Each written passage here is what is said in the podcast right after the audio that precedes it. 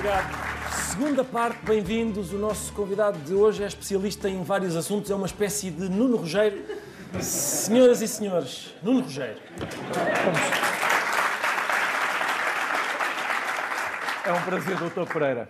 É um nome que é também uma marca, não é? É É um... uma marca, é capaz de ser uma marca, mas não registada. Sim, mas olha, devia fazer isso porque ainda, ainda faturava. Não acho. sei mesmo, não será ilegal, sinceramente. Não, Ou não é. clandestina, é. Não Capaz de ser é. clandestina. Eu, sabes que eu sou uma pessoa muito ligada à clandestinidade.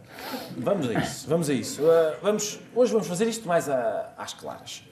Uh, Nuno, queria lhe perguntar o seguinte: se houver uma guerra mundial, é por isso, como calcula, nós queremos saber o que é que se vai passar na Ucrânia, uh, o que é que se vai passar na Europa, chamámos-lo assim por causa disso. Primeira pergunta: se houver uma guerra mundial, é improvável que o nosso país seja atacado militarmente, não lhe parece? Porque os russos já perceberam que basta desligarem a Vodafone e isto fica tudo, fica tudo escangalhado. Eu sou cliente da concorrência, pá. Mas, mas, mas, mas solidarismo com a Vodafone, o ataque à Vodafone, segundo sabemos, não teve nada a ver com a Rússia, eh, tem a ver com outros assuntos, eh, mas solidarismo com a Vodafone, acho que é um, enfim, é um ataque em uma infraestrutura importante.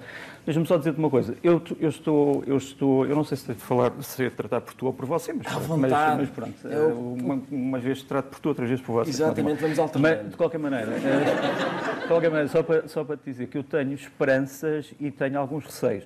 Eh, digamos que as esperanças eh, têm a ver hoje com o facto de eu ter ligado a TSF há bocadinho Uhum. e estar a dar um jogo de futebol entre o, entre o Porto e uma outra equipa, ehm, o que mostra que a situação não deve ser tão grave como isso. Sim, o é? Campeonato Nacional não foi continua. interrompido, não foi Exatamente. interrompido o jogo. Enquanto houver campeonato nacional, eu não estou preocupado. Quanto à, quanto à preocupação, quanto à preocupação, é que realmente há muita gente em armas na Ucrânia e nas fronteiras. Isso preocupa-me. Agora, reflexos para Portugal, eh, somos membros da NATO e, e, enfim, estamos comprometidos nisso. É um bocadinho como tu também estás, de certa forma, comprometido com os teus anunciantes, provavelmente, não sei.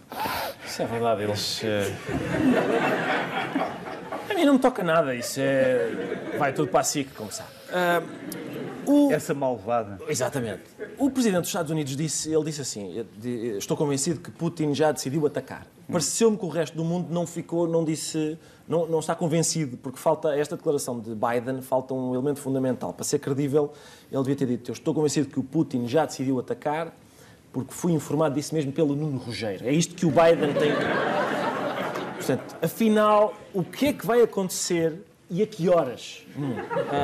Aproveite para ah, esta oportunidade para nos desenhar o futuro da Europa nos próximos 25 anos, se faz favor. Em quantos minutos? Pá. Se tem, tem dois minutos. Ah, muito bem. Acho que é mais do que suficiente. Bem, sabes que eh, as guerras têm, têm, obviamente, o seu cortejo de tragédias, e ela, as guerras são crimes, obviamente, eh, e têm um cortejo de tragédias. Mas também, também tem coisas absurdas. Esta história da guerra começar no dia tantos, à uma da tarde, eh, tendo depois uma interrupção mais tarde para almoço, almoço, claro. eh, faz, lembrar, faz lembrar a história da Guerra do Solnado, que as pessoas já não é do vosso tempo, Do eh, mas vou-te contar uma história que é verdadeira. Um jornal, um jornal regional português, eu não vou dizer o nome, quando morreu Stalin, em 1957, eh, tinha, a secção internacional era um velhinho que ouvia rádio. E ouvindo as notícias, e ouviu uma coisa na BBC que lhe pareceu ser que o Stalin tinha morrido. Então é o único jornal do mundo que aparece Stalin morreu, e o Stalin não tinha morrido porque ele tinha ouvido mal.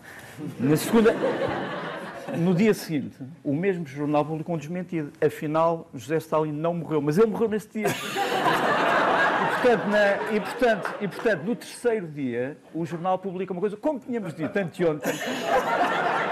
Portanto, esta, esta guerra, entre aspas ou, ou sem aspas, faz-me lembrar um bocadinho isso. Quanto à questão do, do Biden, é verdade que ele, que ele me falou, mas eu, não, eu na altura não pude atender, portanto pode ter havido, pode ter havido um problema. Ahm, agora digo-te uma coisa, eu lembro-me de- da guerra de 2003 no Iraque, não sei se te lembras, em que eu disse uma coisa que era um artigo que se chamava Nem ramos, nem ratos. Ah, e eu lembro de ter dito uma coisa disso. Os Estados Unidos só podem legitimar esta intervenção se conseguiram provar ao mundo que há mesmo armas de destruição maciça. E um jornal, cujo nome não vou citar, mas é um jornal de grande difusão, era na altura, quando havia jornais, di- disse, disse, disse- escreveu o seguinte, "Ah, era o que faltava, os americanos irem produzir armas só por causa de Nuno Rogério ter pedido. E faz-me lembrar um bocadinho essa... Faz-me lembrar um bocadinho a tua pergunta. Exatamente. A sua Não, pergunta. E devia, A exatamente. sua pergunta, doutor Pereira. A pergunta de Vossa Excelência. Pergunta de Vossa Ah, Excelência. Não, e devia ter pedido mais, porque eles acabaram. Venerando por- doutor Pereira. Acabaram. Com acabaram 900 anos, tens 900 anos de história. Exatamente, os 900. Somos Ah, três, somos acompanhou muito a nossa primeira parte. Acompanhei, pá, acompanhei, Pois, pá. Muito interessante. pá. Ainda bem, ainda bem. Muito eu bem. sabes que eu tenho muitas coisas em comum com a Eslovénia porque eu sou casado com uma pessoa do pé da Eslovénia, que é a Croácia. Portanto, tenho muitas coisas em comum com a Eslovénia. Ah, pois, exato. Ainda É por cima, é filhos que falam, enfim, as línguas locais. aquelas línguas Muito locais. Muito bem. Oh, Nuno, Desculpa, se... desculpa a promoção. familiar. Não faz mal, fez muito bem. Oh, se eu fosse casado com uma croata também andava sempre a anunciar isso. Eu sei, como é óbvio. Então era, era, era o que faltava. Bom ponto, bom ponto, Manter isso em segredo. Ahm, se houver conflito, Nuno, se houver conflito, acha que os exércitos da NATO saberão usar as suas mais-valias específicas de cada um? Por exemplo, eh, primeiro vão as tropas alemãs e fazem um ataque aéreo, depois eh, as tropas inglesas aparecem e controlam o território com a infantaria, depois chegam as tropas portuguesas e vacinam toda a gente. Para cada um fazer o que sabe fazer melhor. Disseste vacinam Vacina? ou vacilam? Não, não, vaci... não nós, nós vacinamos bem. Eh, e, em, e em massa, e em massa, e realmente a vacinação foi militarizada em Portugal e em, bom, em boa altura foi militarizada. Agora, devo-te informar que a Força Aérea Alemã, neste momento, não é propriamente uma das forças mais numerosas eh, da NATO. A Alemanha tem grandes problemas financeiros eh, quanto às suas Forças Armadas. Mas isso é um pequeno pormenor técnico. Não, Não, sei se oh, interessará alguém para além dos alemães. Não, inter- e a mim interessa-me. Eu, eu redigi a pergunta com o formato um alemão, um inglês e um português. Ah, pois, numa eh, guerra. piada, pois. o rigor sobre, deixa cá ver se os alemães têm uma força aérea que se apresente, eu isso borrifei-me. Pá, pareces, pareces alguns órgãos de comunicação social, mas pronto. isso Com é- não é isso. Não, mas, eu- mas eu Tu és anuncio. comunicação social, tu és comunicação social Mas e eu- és serviço público. Oh, Nuno, mas eu anuncio. Para rigor, não contem comigo. Toda a gente Claro, sabe claro, disso. claro. Toda a gente sabe disso. Ah, o que é que. Nuno, o que é que, o que é que, porquê é que isto está a acontecer agora com esta intensidade? Hum. Eu recordo que em 2014 o Putin invadiu e Senhor, anexou. senhor Presidente, senhor Presidente Vladimir, Vladimir Putin. Ah, ele invadiu e anexou a Crimeia. A comunidade internacional reagiu com um firme. Ah, este maroto sempre com as suas brincadeiras. Na altura foi, foi assim: anexou aquele pedaço de território.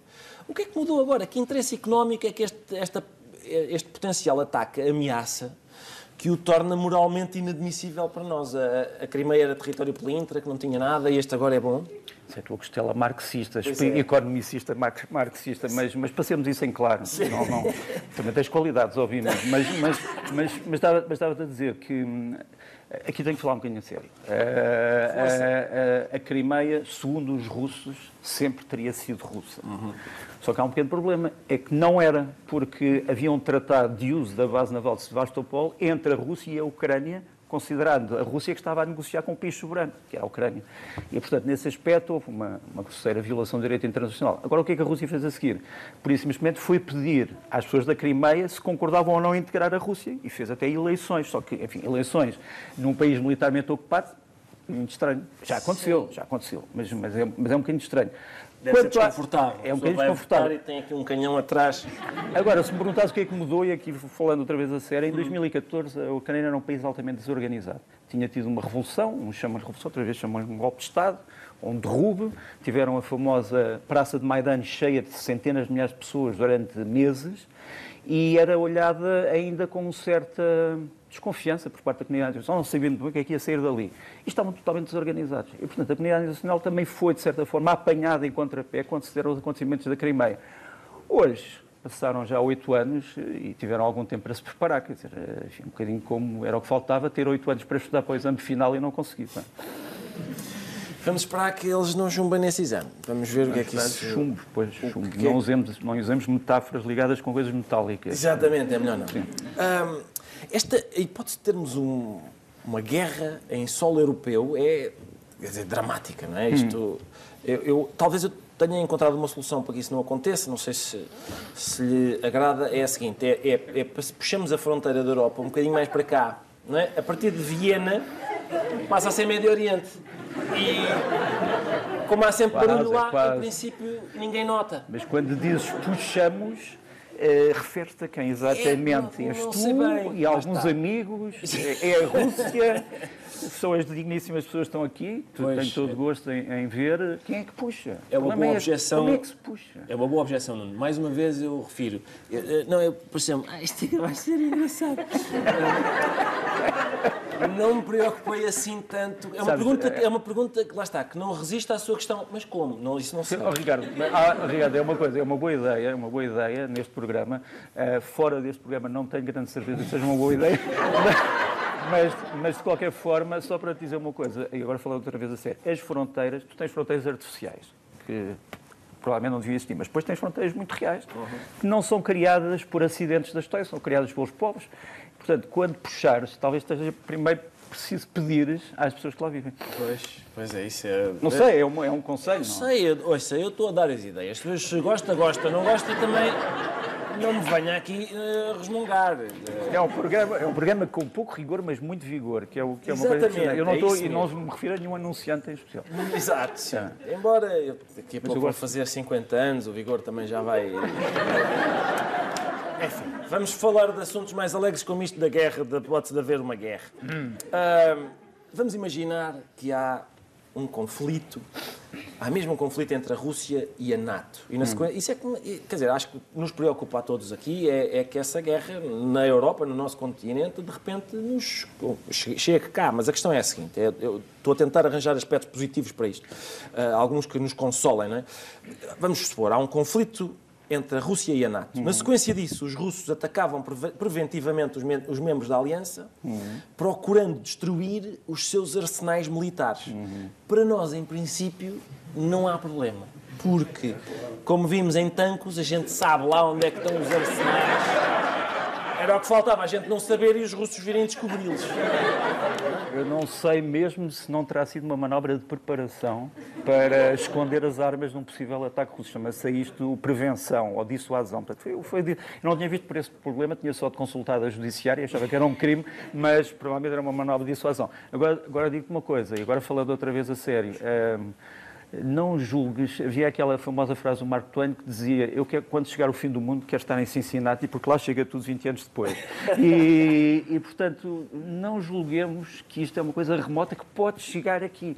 Se houver um conflito de larga escala, Portugal, membro da sociedade internacional e tendo bases da NATO em Portugal, eh, e sendo um país da Aliança, e tendo forças armadas, eh, passando a piada de tanques, que foi uma coisa perfeitamente eh, indesculpável, tem forças armadas bem preparadas. Se fores ver algumas unidades portuguesas, não quero fazer propaganda, mas, por exemplo, o CTOE, Centro de Tropas de Operações Especiais de Lamego, se fores ver os paraquedistas, se fores ver os comandos, se fores ver o DAE, o Destacamento de Ações Especiais, isso existem mesmo, eu não estou, a, di- não estou a inventar, para- o Destacamento de Ações Especiais da- dos Fuzileiros, da Armada, são das melhores eh, unidades da Europa e da NATO, e, portanto, nesse aspecto nós temos de estar orgulhosos com isso.